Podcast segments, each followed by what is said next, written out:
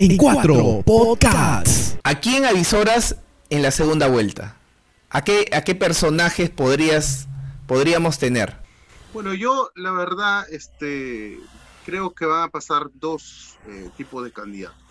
Eh, un progresista posiblemente, entre ellos está Julio Guzmán, Verónica Mendoza o Verónica Mendoza y Julio Guzmán, ¿ok? Este, o el propio, por ahí, George Forsyth, ¿no? Porque se mantiene arriba, no se puede descartar. ¿No? Este, no lo veo tan progresista, pero digamos, es, parte de, ¿no? Yo la verdad, yo la, yo la verdad que, que a Forsyth lo veo recontra cascarón, ¿ah? O sea, es, es un caballo de Troya que no sabe lo que, que llega, lleva adentro. Sí, literalmente. A mí no me gusta porque, este, sobre todo porque como el que maneja la campaña es el padre, ¿no? Sí, sí. el padre es el verdadero candidato. el, Luisito Rey, el Luisito Rey. Coño, ¿qué estás haciendo? Que yo te he dado todo, te he dado bienestar, te he dado carro. Además no me gusta porque eh, no lo veo como un tipo mínimamente preparado, ¿no? Y eliminar ya este centralismo que hay, seamos un país más centralizado y eliminar ya este centralismo que hay, seamos un país más centralizado. O sea, este, no es que quiera desmerecer un poco la carrera de futbolista, pero la gestión pública es otra cosa, ¿no? Y George Forsyth no sabe hablar. O sea, cuando le han preguntado cosas fundamentales o puntuales sobre qué hacer, nunca ha sabido responder. Entonces, no se puede estar haciendo una campaña por eso. Y del otro lado, quien yo creo que puede pasar, sí es literalmente un candidato más populista, ¿no? está ahí Keiko, está Poturresti, está Cuña, ¿no? Entonces yo creo que por ahí se puede decantar la gente, ¿no? Este, más algún outsider, mm, no creo que Vizcarra le dé tanto como para hacer jalar tanto a Salaberry, este, en el caso de Hernando de Soto, yo la verdad que no sé ni para qué está postulando el señor, porque lo veo tan perdido en eh, otra cosa. La primera medida que estamos nosotros, perdón, me están haciendo señales acá. Es una... Reconozco mucho su pasado como economista, pero me parece que ya, me parece que ya la gente lo va a ver como un PPK pero incluso mucho más despistado, ¿no? Claro, e, es una, tú agarras a, PPK y a Barnechea, lo licúas, sale de Soto. sí, sí, sí, o sea, es una cosa rara, ¿no? Sin alma, sin, no, no como, como decía un amigo, no, no, no, no vibra, no vibra, no, tú le escuchas hablar y habla acá paparrochada, o sea, totalmente... ¿qué, ¿qué, es esto, no? En panorama hizo ridículo, ¿no? La primera medida que nosotros vamos a tomar si somos gobiernos es separar, separar claramente lo que requiere conocimientos profesionales, los médicos, por ejemplo, del aparato paralelo que vamos a instalar en el Estado, que consiste en saber cómo informarse de qué... Sí, y hay que entender las nuevas generaciones, ¿no? O sea, literalmente no, no comulgan con una persona que mínimamente no esté pues acorde a su pensamiento, ¿no? De ahí está el candidato López Aliaga, que es un candidato de la extrema derecha, ¿no? Es... Si tú votarías por alguien que no ha tenido sexo 40 años. No tiene esposa, pero tampoco tiene ningún tipo de relación, tengo entendido, con todo respeto pues, se lo planteo, con el sexo opuesto o con su mismo sexo, porque usted además lleva 40 años de celibato. A mucha honra. y aquí estoy, mira, mira, aquí estoy, mira, Juliana. He tenido miles de tentaciones, ¿eh? Como todo ser humano. no, jamás, no. Yo soy un amante, digamos, del, del, sexo libre, este, este, desenfrenado y, del, y, incluso este del personal, así que a mis amigas y a mis amigos siempre les recomiendo que se quiten un poco el estrés cuando ya este, estén emparejados o no, ¿no? Este, de manera personal, pues hay que seguir siendo felices así que no voy a confiar más en una persona que me dice que es el... Además, soy una persona este, atea, así que considero que esas cosas son paradigmáticos, ¿no? Qué miedo, qué miedo, ¿no? Un pata que se dice tanto del Opus Dei, pero yo le escucho hablar del Opus Dei y es un tema ya fanático, ¿no? No ¿Tú, tú has visto eso del código da Vinci, la película, me parece ese que se, se fragela todos los días. Sí, o sea, camina. Es, es muy particular. Mira, yo te digo porque yo soy de Piura, ok, y tengo mucha eh, gente que trabaja ahí en la Universidad de Piura, sobre todo del Opus Dei, relacionada con el Opus Dei, ¿no? Entonces, eh, incluso dentro de la universidad no hay esa tendencia. O sea, sí entiendo yo al Opus Dei, digamos, este, e, el, el, más, el, típico este, de la masonería, por ejemplo, parecido al masón, ¿no? Sí, sí, sí. Hacer sus, tus rituales y todas esas cosas, pero ya no hay eso, o sea, literalmente ya las nuevas generaciones han pasado a otro, a otro nivel, ¿no? Y han tomado muchas, eh, las redes sociales están tomadas por estas generaciones como para pensar que una persona así podría llegar a ser presidente de Perú. Es, o sea, incluso ya lo más eh, eh, curioso y lo más fuera de lugar de la política peruana de ser PPK, ¿no? Debe ser el presidente más sortudo de la historia del Perú porque nunca, nunca, iba a ser presidente, pero terminó siéndolo y al final lo terminó sacando, pero este, ya no creo que llegue al nivel de López Aliaga. Esto ya me parece ya una cuestión de antología, ¿no? O sea, me parece este, ya eh, fuera, fuera de lo que el peruano podría soportar. Yo creo que ya este, el candidato PPK ya le dieron una oportunidad, ya se, se, cantó de ese tipo de candidatos. Yo creo que va a elegir justamente a este tipo de candidatos, como te digo, un poco más progresistas o tal vez un poco más populistas. Entonces, entonces yo creo que progresistas tienen más posibilidades. E, entonces, Rolando, con lo que más o menos he logrado captar contigo, si ya no, el peruano ya digamos que aprendió con lo de PPK, está descartado de Soto, está descartado López Aliaga. Ya, entonces, yo creo que quedan cuatro, cuatro este, candidatos que podrían por ahí sorprender.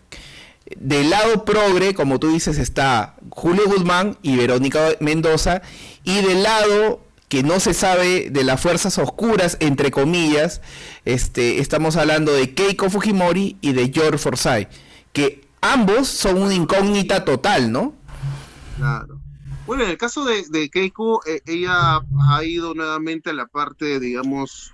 a buscar sus orígenes, sus orígenes, así misma. Sí, porque ella sabe perfectamente que no tiene posibilidades de ganar, creo yo. O sea, ¿por qué? Porque la única posibilidad que a ella se le puede abrir, tal vez, es esta situación de que pases Verónica Mendoza segunda vuelta.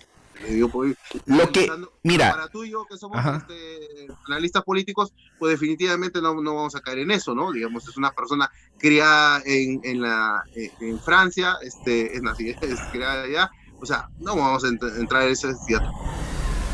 Lo que, lo que yo tengo entendido, Rolando, y están tratando de poner todas sus fichas en el, en el asador, es el sueño húmedo de los banqueros, el sueño ni la del propio Forsyth. Me parece que lo de Forsyth es un, es un crédito que está ahí, ¿no? Pero que se va desgastando, desgastando, desgastando. Pero eh, este. empieza a hablar, va a pasarle factura. Claro, Rolo, el sueño húmedo de la ultraderecha es que vayan a segunda vuelta Forsyth y Keiko. Ese es el sueño húmedo. Ah, que vaya... Sí, sí, sí, de todo, sí, es, es que vaya Forsyth y Keiko a la segunda vuelta. Uf, es sueño totalmente pero lo veo complicado. Lo veo.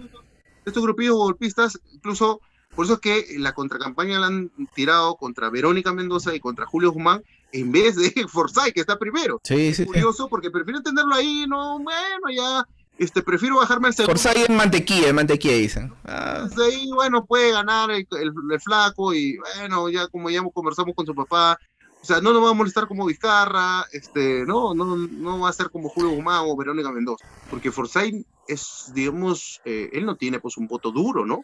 Él no tiene un voto sólido, entonces habría que ver cuánto... Es un voto, es un voto gelatina, es un voto este que, que te puede un momento, ah, mira qué bacán, pero conforme va pasando la campaña y, y se van moviendo o van moviendo otras personas las encuestas, pues pueden hacer que esa masa déjame decirte que tal vez te ha pasado lo mismo, ¿no? Yo no conozco gente que me haya dicho que voy a votar por Forsyth. ah, no, tampoco. Yo he preguntado a algunos y, gente que no está metida en política ni nada. Yo le digo, ¿y pasa? No, me dice que Forsyth, que no sé cuándo. Y bueno, sacan a expresar sus, sus puntos de vista, ¿no? Pero no sé dónde está la gran masa del tema. Yo creo que es por la pobreza, digamos, las campañas, ¿no? Este, lo he visto, le he visto mejor a Verónica y lo he visto mejor a Julio en, los en las últimas semanas, ¿ok? Este, así que podrían ahí jalarle algunos votos, porque hay que entender una cosa, la, la, repartición de votos va a ser simple, ¿no? O sea, el sur va a estar con la izquierda y eh, el sur yo creo que se va a pelear la gente de UPP con Verónica Mendoza, ¿no? De JP. En el centro pues van a estar la gente, digamos, de, de Forsyth con Julio Guzmán, ¿no? Y en el norte pues nuevamente va a estar la, la pelea entre Keiko y Acuña, ¿no? Entonces, este, definitivamente que por ahí va. La selva siempre es un poco este, dispersa, algunas cosas, desde el punto de vista que no se entiende mucho por quién votar, este, por quién votar, no es tan, no, digamos, no es tan parametrada como, como el resto, ¿no? Entonces, eh, bueno, vamos a ver, vamos a ver. Yo, sinceramente, tú sabes mi posición, yo soy muy crítico este, de la gente que generó inestabilidad el año pasado, porque pues estábamos muriendo y no, por más pues apetitos políticos que tengas, había que tener un poco de sensatez, ¿no? O sea, no era necesario sacar un presidente, por más que Vicarra tenía muchas, muchas críticas y no era un hombre medianamente este, que esté limpio, porque tiene su proceso, digamos, abierto por revés, pero tranquilamente hubiese pasado hasta el día de hoy eh, con la cuarentena y creo yo que nos hubiese ido mejor, ¿no? Eso me preocupa, este, de que haya gente, digamos, que no estén, yo creo que no se van a quedar tranquilos, ¿ah? Ah, no. Ya hace cuatro años sacaron a Guzmán, sacaron a Acuña, lo cual estuvo muy mal. Yo espero que no saquen a ningún candidato, a ninguno, ¿ok? Así sea derecha, de izquierda. Bueno, por ejemplo, que le hayan sacado a Poppy hace, hace poco, ¿no? A Poppy Libera, me pareció que no, no tiene ni una posibilidad de ganar, pero considero que no debe sacar a ninguno. O sea, hubiese, hubiese podido meterle por ahí algo de fastidiar, no sé, a De Soto de repente, ¿no? Se lo hubiese agarrado con De Soto. Yo me imagino pues que él estaba soñando ya como para su este, que la, la, vida nuevamente le sonría y que le dé pues un, un sorteo Keiko Poppy, ¿no? ya, con eso, con eso podía dormir eh, tranquilo, ¿no? Sí, no, o sea, después de lo que le hizo Alan García, yo creo que era su segundo sueño, ¿no? Sí. Pero no se va a dar, ¿no? O sea, me parece que no. Eh, ahí estaban candidatos como Bengolé, como todos ahí, que deben participar. A mí me apena mucho, por ejemplo, me apena mucho la gente, la candidatura del Escano, ¿no? Porque a pesar que pues tengo, no, no, no comulgo mucho con sus ideas, pero me apena mucho porque, digamos, este es un político que más o menos ha sido, este, ha mantenido su línea, pero está un partido que no es de él, pues, ¿no?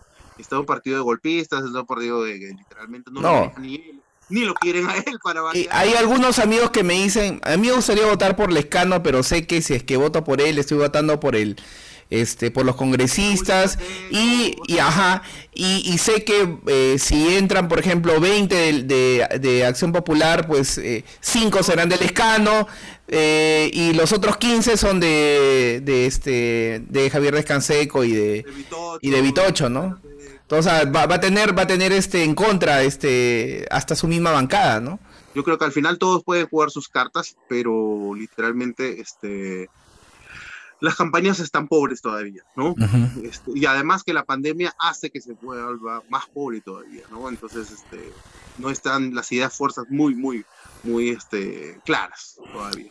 Listo, Rolando, y como te decía, no sé cuál, qué me da miedo, o el nuevo presidente o presidenta o el COVID. Las dos cosas que tenemos este año 2021, este complicado, un año complicado, me decían, no, totalmente cansina esta campaña, igual que fue la de PPK, porque había que bregar sí. mucho para que, para que pudiera salir, ¿no? Este, va a ser bastante cansina. Uno, acá Lima está por ahí en redes, o sea, uno es muy activo en redes, así que uno tiene que estar ahí, ¿no? Porque sí, ya pues. eso de que, de que me, me, vuelvo este, una persona que no se mete por ni un lado, tampoco no es, ¿no? O sea, pero uno requiere, ¿no? La renovación, el cambio, eso es fuerte, fundamental, ¿no? Uh -huh. se ha luchado, ¿no? Claro, estuvimos con Rolando Alburqueque, este eh, periodista, empresario y este analista político, hablando un poco, como decíamos, de, de lo que es el bicho y también de, de los bichos que van a entrar al, al, Congreso y al, y al gobierno para ver encaminar este autobús que está está, está complicada, está complicada la cosa. Te agradezco mucho, Miguel. Este, un abrazo grande. Espero que continúe mucho, muchísimo tiempo más el programa. En cuatro podcasts.